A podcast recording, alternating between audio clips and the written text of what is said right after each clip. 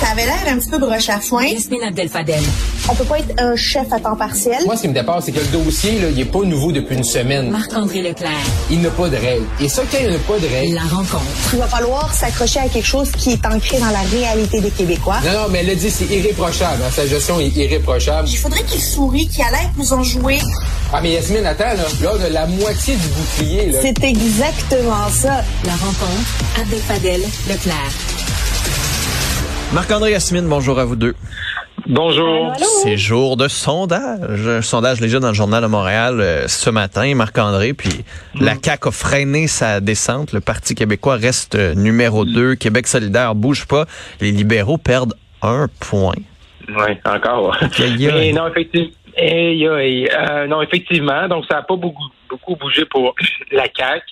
Euh, entre l'élection puis le mois de mai, il avait perdu quelques points. Là, il, ça, il passe de 36 à 37.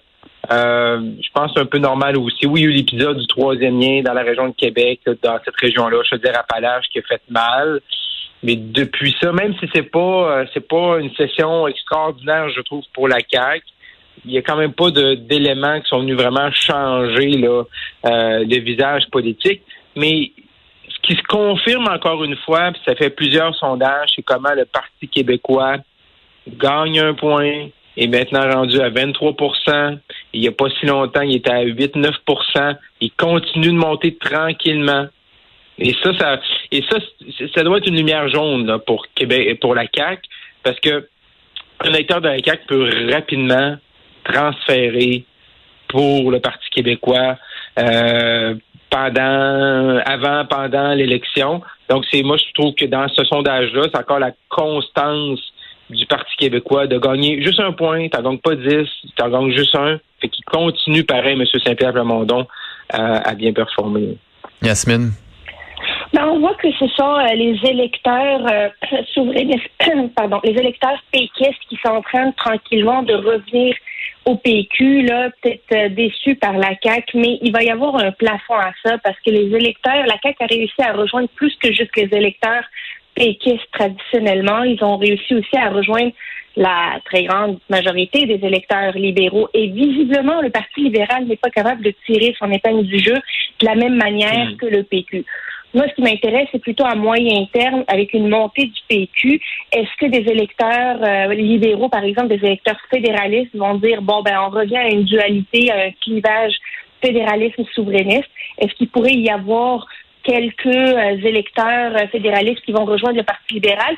Ce qui se dessine, si la réponse est non, mais il faudra voir à moyen terme parce que Paul Saint-Pierre Plamondon, contrairement à bien des chefs du Parti québécois, ben lui, il ne tergiverse pas sur la question de la souveraineté. Euh, il, il le dit clairement, il l'assume, puis visiblement, ça commence à être payant pour lui. Euh, Est-ce que ça, ça pourrait sauver éventuellement le Parti libéral? Hmm. Euh, on dirait qu'ils sont toujours en train de creuser un petit peu plus. Mais en même temps, tu sais, Marc-André, la CAQ est un parti fédéraliste qui a développé un fédéralisme de type nationaliste. Ouais, ouais, mais c'est ça, mais ils Ben. disent fédéralistes, sont nationalistes. euh, Dès que t'es pas M. Souverainiste, t'es fédéraliste. Ouais, mais c'est ça, monsieur, nécessairement. monsieur Legault veut pas dire qu'il aime le Canada. Tu sais, c'est. Tu sais, c'est quoi la CAQ là-dessus, là? C'est, c'est là que c'est un peu difficile à, c'est un peu difficile parce que monsieur, monsieur Legault dit, ben, pour l'instant, les Québécois veulent pas d'un nouveau référendum. On va pas attendre le grand Non, puis il dit qu'on peut, qu'on est mieux dans le Canada, puis qu'on peut grandir dans le Canada, puis obtenir des bons deals dans le Canada. C'est ça être fédéraliste, là, ultimement. Ouais, mais il va-tu faire des Ben, gains dans le Canada? C'est pas ça, Yasmine? Non, c'est pas ça. Euh, François Legault et la CAQ aujourd'hui sont anti-souveraineté. Ils ne sont pas fédéralistes. Dans le sens où ils disent que la souveraineté, le, le grand soir, le référendum, là, c'est pas la priorité des Québécois. Mais ils n'ont jamais Mhm. dit que le Canada est un pays euh, dans lequel on choisit d'être où on veut être. Ils ne veulent pas être au Canada. C'est le statu quo qu'ils, que eux euh, Mhm. poussent. Mais Ben, statu éventuellement, quo, c'est dans le Canada. là. Oui, mais c'est pas le, le- François Legault, puis il l'a démontré notamment avec les transferts en santé. Il n'a pas, il n'est pas animé par une volonté de faire travailler, de faire fonctionner la fédération, de faire fonctionner euh, les relations entre le Québec et le Canada, de faire fonctionner le Ben oui. Canada. Son, obje- son objectif, c'est on va pas brasser un dossier qui divise le monde pour le moment. C'est pas le c'est pas la priorité des Québécois, fait qu'on se concentre pas là-dessus. Mais on demanderait à François Legault demain matin euh, est-ce que vous euh, aimez le Canada ou est-ce que vous voulez est-ce que il va dire non là, évidemment que non. Oui, il répond pas, mais je veux dire, Philippe Vincent, je dire, on le sait, François Legault, de ce qui était au PQ, c'était un caribou, là. C'était le plus pressé des pressés, à marcher vers, vers l'indépendance. Je pense pas que M. Legault a changé par rapport à ça. La seule chose, c'est qu'il dit, on met ça sur la glace. On n'attend pas le grand soir. Euh, moi, pour prendre la tête du Québec, pour faire mes projets. Il a pour pas dit qu'il était fier d'être. Canadien? Bon, pff, pas sûr Ouais, que ben, ça. Ben oui, il a dit ça en pas qu'un 2016, Bernard. Drainville- je pense pas qu'un Bernard Drainville, euh, tout d'un coup, quand il est arrivé à la CAQ, qui a mis un drapeau du Canada derrière lui dans son bureau, Non. là, tu sais, on s'entend. Non, non, que, mais il a quand euh, même dit qu'il était fier d'être Canadien. C'est juste que. C'est parce que Ben, vous, c'est parce que j'ai ouais. l'impression que qu'il y a beaucoup de fédéralistes nationalistes économiques qui se disent ben la CAQ c'est ça, là, il y en aura pas de référendum, fait que c'est parfait. là. Oui, mais le fait être c'est fédéraliste, plus que lutter contre la que l'on- contre le référendum et les Vincent. C'est vouloir faire fonctionner le Québec au sein du Canada. C'est s'engager dans le fédéralisme. On s'engage pas ici dans le fédéralisme. D'ailleurs, on voit comment la CAQ n'est pas capable de récolter les fruits euh, de sa position un peu floue sur la question de la de fédéralisme versus souveraineté avec les transferts en santé notamment, mais bien d'autres dossiers. Là. Bon. Non, puis François Legault, il est pas en amour avec les Rocheuses. Là. Je veux dire, c'est, pas, euh, c'est pas. euh, Je pense pas que ça, ça coule, que le Canada coule euh, dans ses veines, puis que le 1er juillet, il fête, il fête le Canada. Là. Mais, mais dans le sondage, là, avant qu'on passe à autre chose, là, moi, si j'étais Gabriel Nadeau-Dubois, là, être encore à 16% j'aimerais pas ça. Là. Ouais. Parce que là, on va, là, ils ont une course là avec euh, trois candidates intéressantes. Puis on va parler beaucoup là de, de la course là à la cour porte-parolité là. Mais moi, je suis pas certain là que c'est sûr à 100% que Gabriel Nadeau-Dubois soit euh, le candidat ou soit le chef, le co-porte-parole là, au débat des chefs en 2026. Là. Il va parce qu'à les gens vont se poser la question là, qu'est-ce qu'on a fait durant la dernière campagne? Qu'est-ce qu'on a devant nous présentement? Puis la nouvelle co-porte-parole pour remplacer Manon Mancé, est-ce que cette personne-là est plus apte à nous représenter en 2026 lors des débats, lors des moments importants? Et Gabriel Nadeau-Dubois, là, d'ici novembre, est-ce qu'on fasse le, le choix de la nouvelle co-porte-parole, Mm. là, il y aura intérêt peut-être à ce que l'aiguille des sondages là, bougent en, en sa faveur. là. Tu veux parler de Bernard Drainville aussi, euh, Yasmine. Il y a une partie du sondage sur sa réforme. Il y a beaucoup de Québécois qui sont d'accord avec sa réforme, euh, notamment pour nommer, congédier les directeurs de services scolaires à 54% Mais sa cote d'amour à lui est en train de faiblir. Là. Ben, sa cote d'amour est peut-être en train de faiblir plus à cause de ses déclarations qu'à cause de ce qu'il propose. On le voit. Bernard Drinville a eu un printemps assez difficile, disons une session assez difficile. Pas nécessairement à cause de la réforme qu'il propose, mais plutôt à cause de euh, ses sorties intempestives. Puis Bernard Drinville, il doit vraiment s'inspirer de ses collègues sous-marins. Moi, je les appelle les collègues sous-marins, les Éric Girard, les François Bonnardel, les Sonia Lebel, qui ne cherchent pas nécessairement le Kodak, qui sont qui travaillent en sous-marin, qui font avancer leur dossier, parce que visiblement les Québécois sont derrière la réforme qu'ils proposent, mais ils ne sont pas sûrs du de celui qui porte le ballon. Fait qu'il faudra qu'il recentre son message, qu'il recentre sa sortie publique devant les, les Québécois, devant les électeurs, et peut-être que ça va mieux faciliter la réforme pour laquelle la majorité du monde euh, est d'accord. Marc-André. Ben, Bernard Drainville, avec ce sondage-là, là, c'est là, il faut qu'il il prend le ballon puis il court jusqu'à dans la zone début. Là, là c'est assez. Là. Ben, euh, François Legault il est pas allé chercher Bernard Drainville là, pour pleurer puis s'excuser puis se lamenter. Là. Je veux dire là, il l'a pris, il a demandé de- voilà un an, ça fait quasiment un an, un, un peu plus d'un an aujourd'hui, un an et une semaine. Il l'a nommé candidat pour vraiment lui confier des dossiers importants.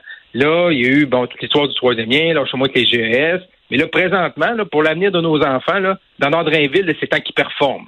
Là, là, c'est plus le temps du pleurage, du pleurnichage, puis je m'excuse.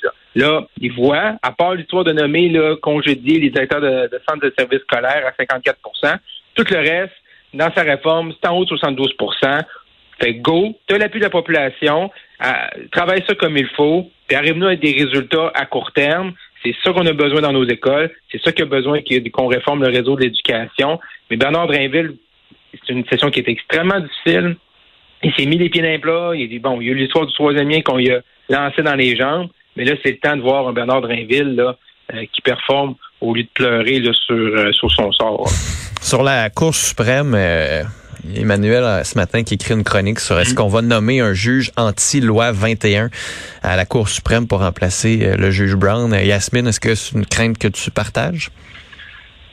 Ben, je, honnêtement, moi, j'ai euh, c'est un juge qui va venir de l'Ouest. Là, c'est pas un juge qui provient du Québec. Fait que pour moi, la question se pose pas nécessairement dans ce cas-ci. Évidemment, le 96 et 21 vont finir par arriver à la Cour suprême, puis la Cour suprême va vouloir trancher, mais ce n'est pas un juge qui va faire la différence, euh, la, la, grosse différence entre les deux. Là, on va voir, est-ce que c'est un juge qui, qui, qui voit le, la Constitution qui doit être appliquée euh, de manière littérale? Est-ce qu'il peut y avoir des, des, euh, des interprétations pour l'intérêt collectif?